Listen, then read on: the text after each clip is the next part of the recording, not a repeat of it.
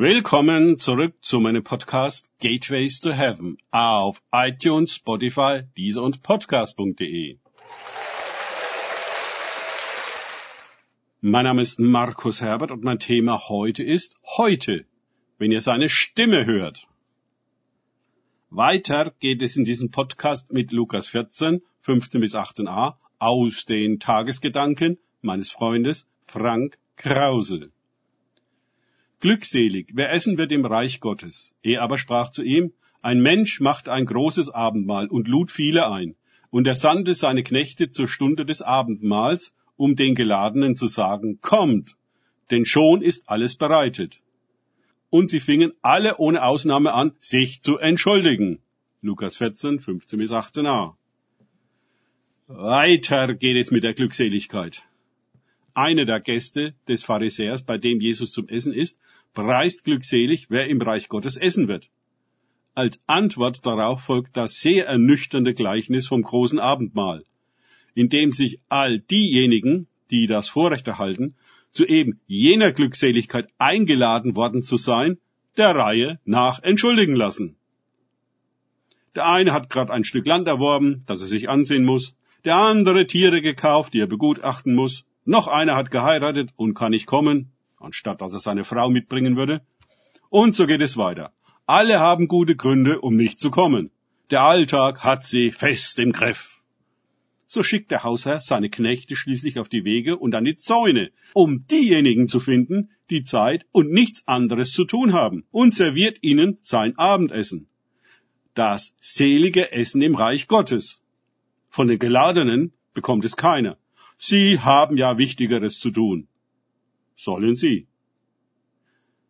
Wenn ein Essen bereitet ist, dann ist es bereitet. Es gibt kein Schauen wir mal oder ich komme später oder ein andermal. Nein, die Türen werden sich schließen. Und die, die drin sind, sind drin. Und die nicht drin sind, bleiben eben draußen. Wenn uns also der Ruf des Königs ereilt, dann sollten wir nicht prüfen, womit wir uns rausreden und entschuldigen können, sondern alles stehen und liegen lassen und kommen. Unsere Reaktion auf die Einladung zeigt unser Verhältnis zu dem Einladenden. Ist uns etwas anderes wichtiger, dann werden wir eben mit diesen anderen glückselig werden müssen.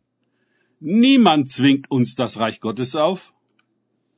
In der Parallele in Matthäus 22,2 wird die gleiche Geschichte erzählt, aber da ist es ein König, der zur Hochzeit seines Sohnes einlädt.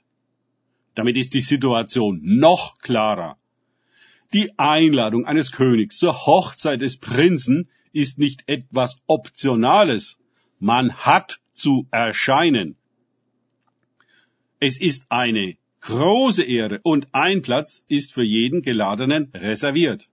In den Versen zuvor sprach Jesus über die Frage der Ehre. Hier sehen wir die wahre Ehre, die man sich nicht nimmt, sondern die einem gegeben wird. Aber auch in diesem Gleichnis lassen sich alle entschuldigen, und der König schickt ein zweites Mal seine Boten, aber vergeblich. Er wird sehr zornig und holt sich Gäste von woher auch immer. Gute und böse. Matthäus 22,10. Na sowas? Das heißt doch, dass wir am Tisch des Königs bei der großen Hochzeit, die er seinem Sohn ausrichtet, Leute finden, die wir dort niemals vermutet hätten, und Leute nicht finden werden, die wir dort sicher erwartet hätten. Es gibt halt Gute, die nicht auf den Ruf des Königs reagieren, und Böse, die darauf reagieren. Ungehorsame Gute und Gehorsame Böse. Hm. Jesus erzählt dieses Gleichnis den Pharisäern. Und sie können sich denken, wer in seinen Augen die falschen Freunde sind, die bösen, guten, die an der großen Hochzeit bzw. dem Abendmahl nicht teilnehmen werden, weil sie der falschen Ehre hinterher sind und die wahre dafür ausschlagen. Sie meinen, Gott versetzen oder gar bestimmen zu können, soll er sich mit seinen Einladungen doch bitte auf den Sonntag beschränken. Da kriegt er sein Vater unser und unsere Opfer. Das muss reichen. Wir haben zu tun. Aber heilen soll er bitte nicht am Sonntag bzw. Schabbat, nur unter der Woche. Jesus selbst ist des Königs ultimativer Bote, der uns aufruft, Buße zu tun. Denn der Tag ist da, aufzustehen und dem Ruf zu folgen. Nicht am Sonntag, nicht wenn die eigenen Geschäfte geregelt sind und es uns jetzt in den Kram passt, vielleicht wenn die Rente durch ist. Nein, jetzt! Alles ist bereit. Darum, wie der Heilige Geist spricht, siehe Psalm 95, 7 bis 11. Heute, wenn ihr seine Stimme hört, so verstockt eure Herzen nicht, wie es geschah bei der Verbitterung am Tag der Versuchung in der Wüste, wo mich eure Väter versuchten und prüften und hatten doch meine Werke gesehen, vierzig Jahre lang. Darum erzürnte ich diesem Geschlecht und sprach, immer irren sie im Herzen. Hebräer 3, 7 bis 10.